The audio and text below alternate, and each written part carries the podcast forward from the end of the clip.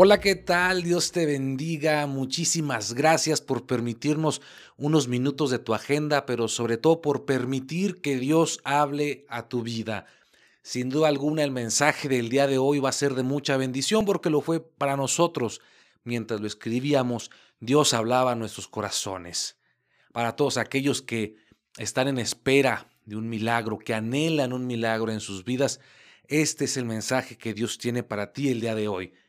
Pero antes de introducirnos de lleno a la nota de vida que Dios tiene para nosotros en este día, me gustaría hacerte la invitación, como todos los episodios, a que nos sigas en nuestras redes sociales. Estamos en Facebook, estamos en Instagram como Amados Podcast y también nos encuentras en YouTube como Amados. Síguenos, comparte el contenido, interactúa con nosotros y haz que este canal crezca también, no por fama, no por dinero, sino porque queremos que todos, absolutamente todos, conozcan a un Dios de amor.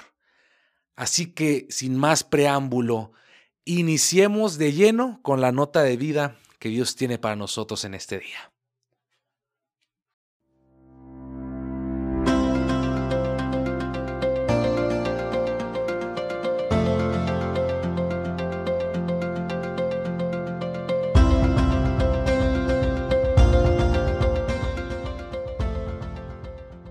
Perseverancia, constancia, disciplina y ser muy aferrados parecen ser atributos que en la actualidad, en nuestra generación, están muy difíciles de encontrar.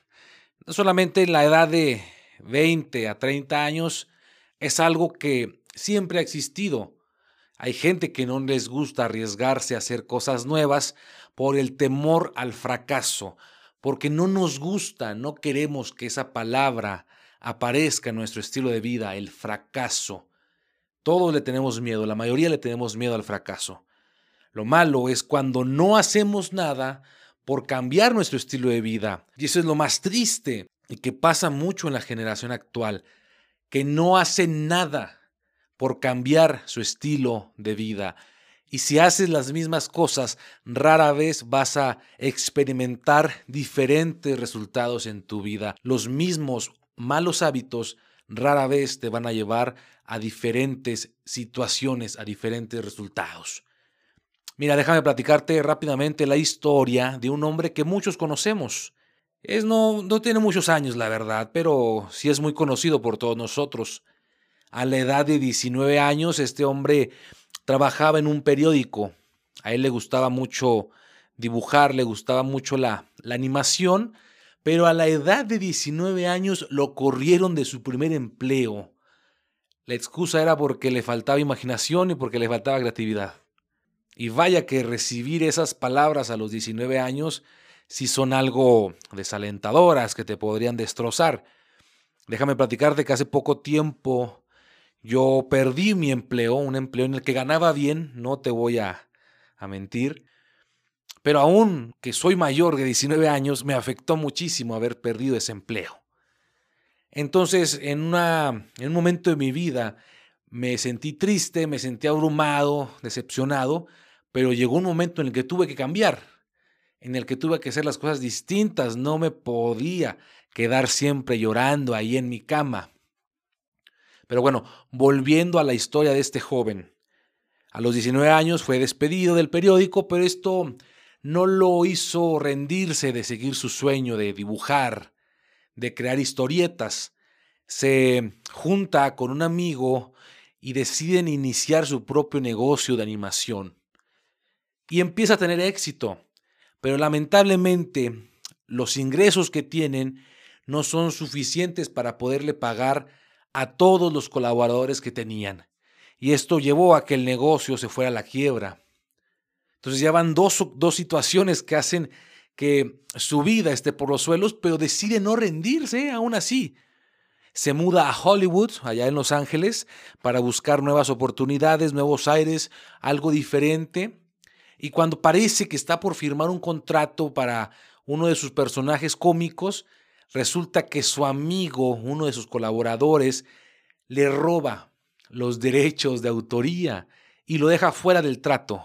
En otras palabras, el otro amigo se queda con el, con el paquete, se queda con el negocio y este joven se queda sin nada, se quedó en la ruina. Entonces, el, el joven narra él que, se, que dormía, en muchas ocasiones durmió en la calle, bajo la lluvia, y en un callejón muy oscuro, desolado, quizás con mucha basura, vio un pequeño ratón, un pequeño ratón caminando, andando ahí por la calle y se le sube al hombro. Y de ahí le viene la inspiración, le viene la idea de crear un pequeño personaje que todos conocemos en la actualidad. De ahí nació Mickey Mouse, ese ratoncito de caricatura, de animación con el que todos crecimos. Y este fue el inicio del gran imperio de Walt Disney, del joven que te platico, de este joven que sufrió, de este joven que batalló, que lo traicionaron, es Walt Disney. Y actualmente un imperio de animación, un imperio de entretenimiento. Todos crecimos con sus películas, con sus series, con los juguetes. ¿Cuántos no tuvimos un juguete de, no sé, de, Mickey Mouse o ahora de que son eh, dueños también de Marvel y somos fanáticos de los Avengers? Entonces están por todos lados y muchos soñamos con ir alguna, alguna ocasión al, a los parques de atracciones. Pero este imperio tan enorme, tan gratificante y millonario, no se formó de un día para otro. Fue tras varios fracasos, tras varias decepciones, tras momentos oscuros. Yo pienso que muchas veces este joven Walt Disney intentó tirar la toalla, pero hay una frase que él dice que nos dejó, y es cierto que no es bíblica, pero pienso que lo debemos tomar como un estandarte para nuestra vida, y dice así, abraza el fracaso como parte de tu camino al éxito. Abraza el fracaso como parte de tu camino al éxito. Y yo esto lo parafraseo un poco cuando Jesús nos dijo que en el mundo vamos a tener aflicción, que en el mundo vamos a sufrir, que en el mundo nos van a pasar situaciones que no vamos a querer, pero que debemos confiar, porque Él ya ha vencido al mundo. Nosotros como cristianos tenemos bien fijo nuestro camino hacia el éxito, nuestra meta, y no es tener una cuenta con millones de dólares, no es tener la mejor casa, el mejor carro, la iglesia más grande, no, es poder llegar a la presencia de nuestro Señor y que Él nos diga, bien, siervo bueno y fiel entra al gozo de tu Señor. Esa es nuestra, nuestra meta, eso es lo que deseamos, lo que anhelamos. Pero vamos a pasar por muchos, por muchos fracasos.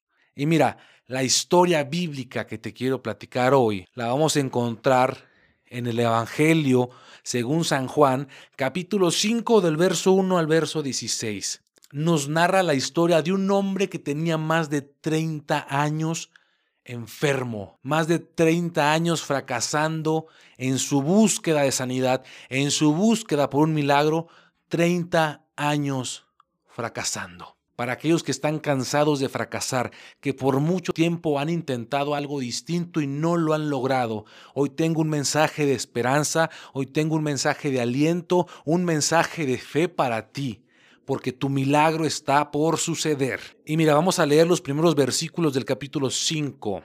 Después de estas cosas, había una fiesta de los judíos, y subió Jesús a Jerusalén. Y hay en Jerusalén, cerca de la puerta de las ovejas, un estanque llamado en hebreo Betesda, el cual tiene cinco pórticos. En estos yacía una multitud de enfermos, ciegos, cojos, paralíticos que esperaban el movimiento del agua, porque un ángel descendía de tiempo en tiempo al estanque y agitaba el agua, y el primero que descendía al estanque después del movimiento del agua quedaba sano de cualquier enfermedad que tuviese. Y había allí un hombre que hacía 38 años que estaba enfermo.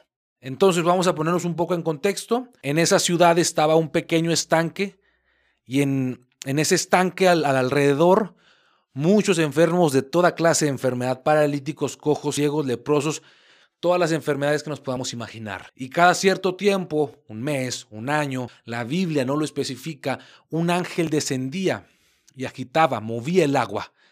Entonces cuando ellos veían que se movía el agua, el primero de todos los enfermos que estaban, el primero en poder meterse al, al estanque, salía sano.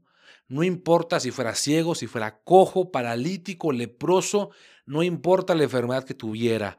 Si era el primero en meterse y salir, era sano. Y entonces había un hombre que tenía 38 años, 38 años enfermo, esperando el movimiento del agua. Él estaba ahí. Y la Biblia no nos habla mucho acerca de este hombre, solamente nos aclara que tenía 38 años enfermo. Es una cantidad enorme, exagerada. Pero lo primero que veo en esta parte de la historia y que es importante que tú también lo entiendas, es que este hombre aún tenía la esperanza de recibir un milagro. Dicen por ahí las frases populares, la esperanza muere al último, nunca pierdas la esperanza. Y yo también te vengo a decir en esta hora, no pierdas la esperanza. Pon tu esperanza, pon tu mira, pon tu fe en Jesús. Pon tu mirada en el autor y consumador de la fe, porque Él no se olvida de ti. Entonces, este hombre, a pesar de tantos años fracasando, porque yo me lo imagino que en muchas ocasiones él vio que el agua se movió. Y en cuanto él vio que el agua se movía, trataba de llegar al estanque, pero alguien le ganaba. Este hombre era paralítico, este hombre no podía caminar.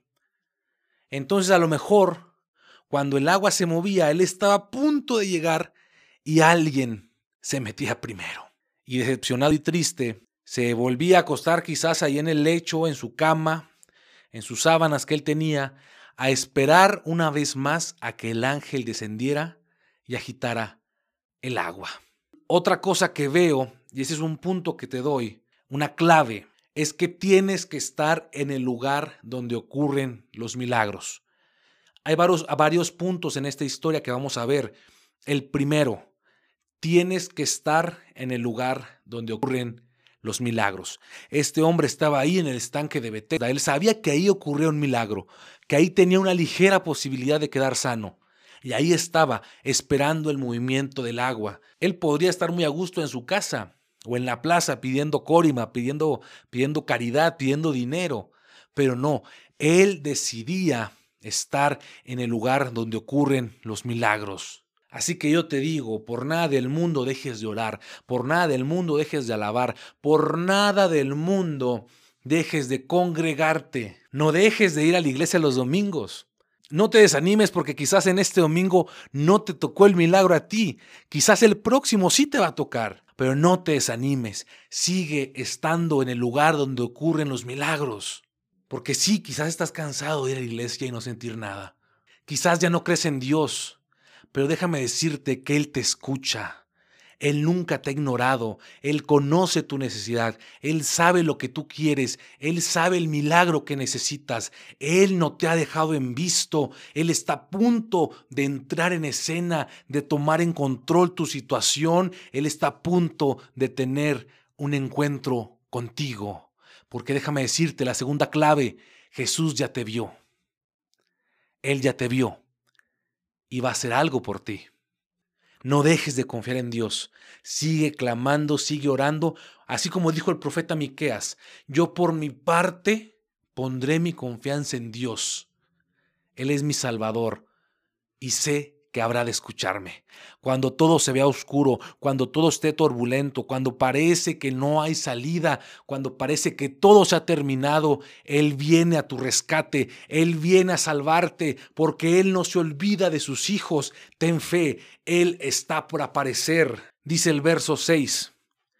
Cuando Jesús lo vio acostado y supo que llevaba ya mucho tiempo así, le dijo, ¿quieres ser sano? Y como te mencioné, Jesús no está exento, no está desatendiendo tu situación, Él sabe por lo que estás pasando. Y me llama la atención que le pregunta, ¿quieres ser sano? Porque para muchos sonaría hasta ridículo, ¿no? Esta pregunta. Obviamente quiere ser sano, obviamente quiere estar de pie. ¿Qué, ¿Qué, clase de pregunta hace Jesús? Pero déjame decirte que hay gente que prefiere estar enferma que ser autodependiente. Hay gente que prefiere seguir en su condición de, de, enfermedad porque sabe que los demás le van a traer dinero, porque sabe que los demás lo van a mantener. Prefiere estar viviendo de la caridad que de su propio esfuerzo, que de su propia mano. Yo he visto personas que tienen los recursos para poder ser sanados, para poder pagarse alguna operación, alguna cirugía, y prefieren no hacerlo prefieren seguir viviendo de la caridad de los demás antes que de ellos mismos. Entonces es por eso que Jesús va y le pregunta, ¿quieres tú ser sano? Porque a lo mejor este hombre le gustaba estar paralítico y que los demás le tuvieran lástima. A lo mejor le gustaba vivir así. A lo mejor la gente, los vecinos, iban y le llevaban comida o algo y a él le gustaba. Es por eso que Jesús le preguntó, ¿quieres ser sano? Y esa es la pregunta que Dios te hace el día de hoy. ¿Quieres ser sano? ¿Quieres un milagro? ¿Quieres ver mi poder? Contesta ahí en tu, en tu mente o contesta en voz alta, no importa. Pero hoy, hoy Jesús te pregunta, ¿quieres ser sano? ¿Quieres ver mi mano? ¿Quieres ver mi poder? ¿Quieres ver cómo yo actúo? Yo quiero ver cómo Dios actúa. La clave número tres, la tercera cosa que nos enseña esta historia, aunque no tengas a nadie, Él está contigo. Porque mira lo que respondió. Señor, no tengo quien me meta en el estanque cuando se agite el agua, y entre tanto que yo voy, otro desciende antes que yo. Y la palabra clave, no tengo quien me meta en el estanque. Nadie está conmigo, nadie me apoya, Nadie me quiere, todos me odian. y muchas veces nosotros nos sentimos de la misma manera, que nadie está de nuestro lado. Yo me imagino a este hombre que sus amigos quizás lo habían abandonado, su familia se había olvidado de él, ya no querían cargar más con la responsabilidad de cuidarlo, de mantenerlo, de estar al pendiente de él, así que lo habían dejado solo. Porque cuando uno tiene algún amigo un familiar enfermo y lo ama y realmente le interesa, estamos pendientes de él, lo cuidamos, le servimos, lo alimentamos, lo bañamos, lo cambiamos, estamos al pendiente de lo que necesita, pero este hombre no tenía a nadie, absolutamente a nadie. Pero déjame decirte que a pesar de que todos lo abandonaron, ahora tenía un encuentro con Jesús. Antes nadie le preguntaba cómo estás, antes nadie le preguntaba si ya había comido, antes nadie le preguntaba que cómo se sentía, pero ahora Jesús le estaba preguntando, ¿quieres ser sano? Y viene a mi mente las palabras del salmista, aunque mi madre y mi padre me dejen, con todo el Señor me recogerá. Yo no sé cuál sea la situación que tú estás viviendo, no sé cuál sea el problema que estés atravesando, si tu familia te abandonó, si tus hijos te dejaron, si tu esposo o tu esposa te dejó, si tus amigos, aquellos que se decían ser tus amigos, te abandonaron, si la gente traicionó tu confianza o destruyó tu corazón, pero déjame decirte que Dios no se ha olvidado de ti. Él sigue escuchándote, Él sigue mirándote y está a punto de tener un encuentro contigo. Él está por hacer un milagro en tu vida. No dejes de pelear. No dejes de creer, mantén tu fe porque Él está a tu lado. Él ha visto tu esfuerzo, Él ha visto tu dedicación, tu trabajo duro, cómo has sido paciente y no te has rendido. Él te visita y está por decirte, levántate, levántate. Y dice el siguiente versículo, verso 8, Jesús le dijo, levántate, toma tu lecho, toma tu cama y anda, y camina. Y al instante Aquel hombre fue sanado, tomó su lecho y anduvo, y era día de reposo aquel día. El Señor hizo el milagro, el Señor hizo la obra, porque quizás muchos médicos le dijeron a este hombre que no iba a caminar nunca más en su vida, Quizás todos le dijeron que se rindiera, que para qué seguía viviendo, pero sabes qué, cuando Jesús entra en escena, cuando Jesús aparece, todo es posible. La situación en la que estés viviendo tiene solución para Dios. Quizás muchos te han dicho que estás perdiendo tu tiempo, aún creyendo, aún yendo a la iglesia, pero déjame decirte, cuando menos lo esperes, el Señor te va a decir, levántate, levántate, levántate y anda, toma tu lecho y camina, porque muchos, muchos hemos estado en situación de depresión, de tristeza, de amargura, de dolor nos la hemos pasado quizás por mucho tiempo tirados, sin ganas de vivir, sin ganas de existir, sin ganas de nada. Pero hoy el Señor te dice, levántate, levántate y anda. Él no te ha dejado solo, Él no te ha abandonado, Él sigue estando a tu lado y te dice, levántate. El Señor sostiene a todos los que caen y levanta a los oprimidos. Así dijo el salmista en el Salmo 145, verso 1. Él está atento a la oración de su pueblo. Él no se olvida de inclinar su oído a las oraciones de sus hijos. Él es misericordioso, Él es clemente, Él saca del hoyo nuestra vida, nos sana todas nuestras dolencias, sacia de bien nuestra boca, de modo que nos rejuvenecemos como el águila. Dijo el profeta Isaías, pero los que esperan en el Señor tendrán nuevas fuerzas, correrán y no se cansarán, caminarán y no se fatigarán. No podemos estar siempre en el suelo, no podemos estar siempre con una actitud de derrota, no podemos pensar que todo está perdido. ¿Sabes por qué? Porque nuestro Dios no conoce lo que es la derrota. Él está invicto, Él es victorioso. Si tú confías en Él, la victoria está asegurada. Quinta cosa que debes tomar en cuenta. No te olvides de Dios cuando recibas tu milagro. Dice en los siguientes versículos que Él siguió la orden de Jesús, se levantó y tomó su lecho y caminó. A lo mejor se fue a su casa, no sé dónde fue, pero que los maestros de la ley, los religiosos, le dijeron, no puedes tomar tu lecho, está prohibido que lo hagas en día de reposo. Y él le respondió, el que me sanó me dijo, toma tu lecho y anda. Pero no sabía quién lo había sanado, porque Jesús se había apartado de ahí del lugar. Pero dice más adelante, en el verso 14, Después le halló Jesús en el templo y le dijo, mira, has sido sanado, no peques más para que no te venga alguna cosa peor. Entonces, ¿qué es lo que te trato de decir? No te olvides de Dios, recibas tu milagro. Porque muchos de nosotros cuando recibimos algo de parte de Dios, nos acordamos del primo, de la prima, del amigo, nos acordamos de todo mundo, menos de darle gracias a Dios. Yo he visto como gente en muchas congregaciones reciben un milagro de parte de Dios, vienen con necesidad, vienen con enfermedad, vienen con familias destruidas, con problemas financieros, en quiebra, sin trabajo, y van a la iglesia y piden un milagro y Dios le responde porque Dios es bueno, Dios es misericordioso. Pero ¿sabes qué es lo que hacen? Se olvidan de Dios.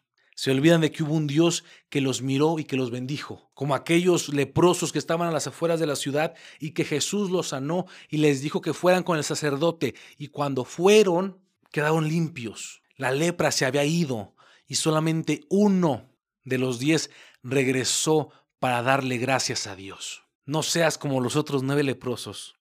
Cuando recibas tu milagro, cuando recibas la contestación de Dios, agradece y no te olvides de Él. Número 6.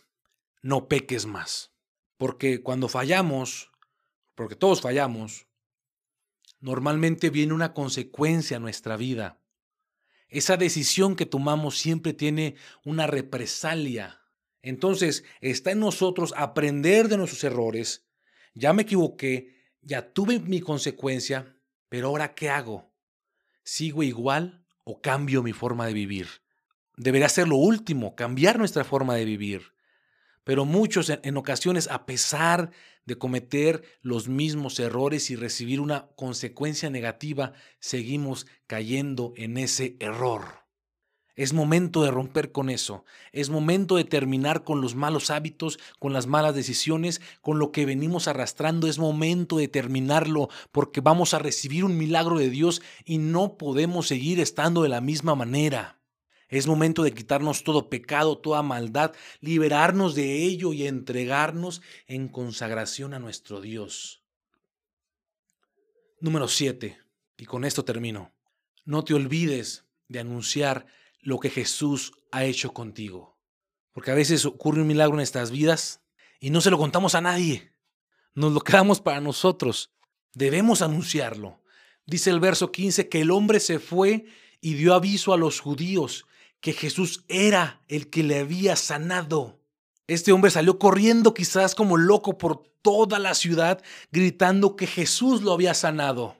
Yo creo muy firmemente que todos en esa ciudad conocían a este hombre. Tenía 38 años enfermo. Yo, yo pienso, yo me imagino que muchos niños lo vieron paralítico y crecieron, se hicieron adultos y lo seguían viendo paralítico. Todo mundo conocía a este hombre en la ciudad.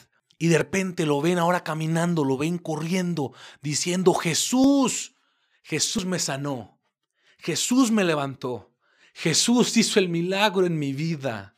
Ahora todos veían como aquel paralítico caminaba gracias a la mano, gracias a la misericordia, gracias al amor de Jesucristo. Ahora andaba anunciando por las calles el Evangelio de Jesús. Yo me imagino, yo quiero pensar, me gusta imaginar que Dios permitió que este hombre estuviera tanto tiempo paralítico para que cuando él fuera sano, mucha gente creyera al Evangelio de Jesús. Él permitió que mucho tiempo no pudiera caminar para que más gente creyera que aún había un Dios de milagros, para que más almas vinieran al Evangelio. Y sabes qué, quizás lo que tú estás pasando, quizás lo que tú estás viviendo, mucha gente lo sabe. Lo sabe tu familia, lo saben tus vecinos que estás pasando por una crisis financiera muy fuerte, que tu matrimonio está por destruirse, que tienes una enfermedad terminal, tú o alguien en tu familia, que tienes problemas en la corte, que el banco te está por embargar la casa. Quizás todo el mundo lo sabe y más actualmente porque hoy estamos en el siglo XXI, la era de la globalización, todo mundo sabe todo de todos. Incluso hay gente que se entera primero de las cosas que tú. Entonces quizás muchos saben lo que estamos pasando. Quizás saben que estás pasando por un momento difícil, un momento que parece imposible superar. Y quizás Dios está permitiendo que pases por ese pequeño valle de sombras, que pases por esa dificultad, que estés tirado, porque muy pronto Él te va a levantar. Y gracias al milagro que Él haga en ti, muchos van a creer que aún hay un Dios que salva, que, hay que aún hay un Dios de misericordia, que hay un Dios de amor. Pero ¿cómo van a creer? ¿Cómo van a confiar? ¿Cómo se van a acercar al camino del Señor si tú no anuncias el Evangelio? Si tú no anuncias lo que Dios hizo en tu vida, si tú no les platicas cómo sanó tu cuerpo, si tú no les dices cómo restauró tu familia, tu matrimonio, si tú no les dices que no tienes idea cómo, pero Él te salvó de que tu casa fuera embargada, pero tienes que anunciarlo. Tienes que anunciarlo. Sabes, yo estoy muy seguro, te lo garantizo, que el paralítico en el estanque de Bethesda había escuchado de Jesús. Él había oído que allá en Jerusalén había un hombre, quizás era el Mesías, y estaba haciendo milagros. Que en Belén, que en Samaria, que en Nazaret, que en muchas ciudades andaba haciendo milagros. Y yo te aseguro que ese paralítico había escuchado de él y anhelaba con todo su corazón que un día pasara por donde él estaba y fuera sanado, pero no lo conocía. No lo había visto. Porque la primera vez que se acerca a Jesús y le dice, ¿quieres ser sano? Él no sabía que era Jesús.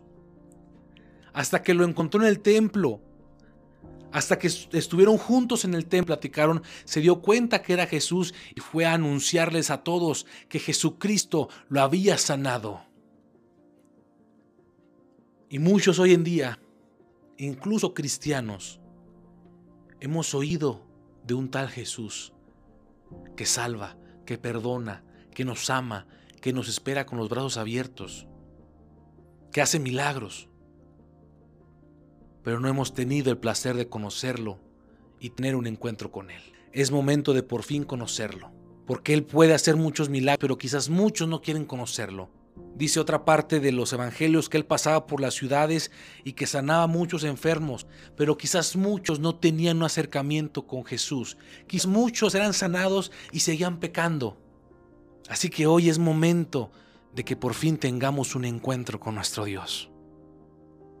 Yo te aseguro que si tú le preguntas al hombre, a este político, que ya no es paralítico, pero si tú le preguntas que si valió la pena esperar tanto tiempo, si valió la pena esperar 38 años con tal de tener un encuentro con Jesús, él te diría que sí. No importarían todas las veces que le ganaron el milagro en el estanque, no importarían las veces que se quedó a unos centímetros de poder ingresar al agua. Incluso en ocasiones quizás tocó el agua con sus manos y no se pudo meter, no alcanzó a meterse. Te aseguro que Él no cambiaría nada de eso por un encuentro con Jesús. Él había sido sanado, Él había sido levantado de la misma mano de aquel que formó las estrellas, de la misma mano de aquel que formó los cielos, que formó los montes, los ríos, las bestias del campo. Ahora Él había sido sanado por el Dios Todopoderoso. Él ya no quería saber nada de un estanque de agua, porque ahora ríos de agua viva brotaban de su corazón. Y sabes que esa fuente, esa fuente sigue disponible para mí y para ti. Hoy es momento de que tomemos de esa agua de vida para que nunca más volvamos a tener sed. Te invito en esta hora que oremos juntos. Ahí donde estás, en tu cama, rumbo al trabajo, en tu carro, si tienes la oportunidad de cerrar tus ojos y orar, te invito a que me acompañes en oración. Señor Jesús, Padre eterno, Dios Todopoderoso, hoy te damos gracias por tu mensaje, hoy te damos gracias por tu palabra, hoy tenemos la fe y la esperanza de que tú no nos has abandonado, que aunque nos abandonen todos, amigos, familiares, todos nos van abandonar, pero tú no nos vas a dejar solos, tú vendrás en nuestra ayuda, tú vendrás en rescate para con nosotros. Señor, hoy te pido por todos aquellos que están esperando un milagro, por todos aquellos que necesitan que tú obres en su vida, que aunque los médicos digan que no hay esperanza para esa enfermedad, que aunque los economistas digan que no hay, no hay solución para su problema financiero, yo en esta hora declaro una bendición, un milagro sin precedentes para todos aquellos que estén escuchando este mensaje. Tú conoces, tú conoces a tus hijos, Tú conoces a tus siervos. Señor, te pido en esta hora que obres, te pido que no nos ignores. Yo sé que tú estás atento a nuestra oración, yo sé que tú nos escuchas y sé muy bien que tienes planes de bien y no de mal para nosotros.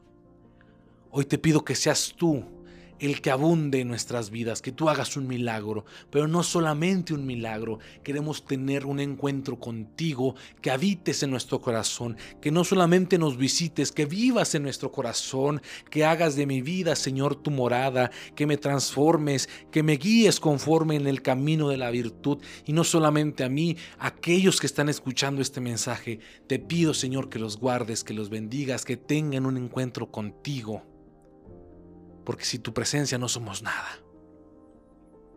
Y como dijo Moisés, si tu presencia no va conmigo, yo no quiero partir, yo no quiero ir, no me voy a mover, si tu presencia no va conmigo, yo no voy a ningún lado porque necesitamos, Señor, tu presencia, necesitamos un encuentro contigo. Te pedimos que nos des de beber de esa agua de vida para nunca más volver a tener sed. No queremos un milagro temporal, queremos el milagro de salvación y un día poder estar en tu presencia.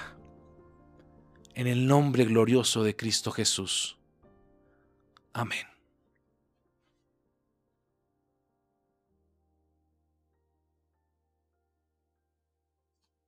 Y hoy, después de un par de semanas de ausencia, regresa la sección de la reflexión semanal. En esta ocasión será compartida por una joven muy esforzada, muy valiente, llamada Reina.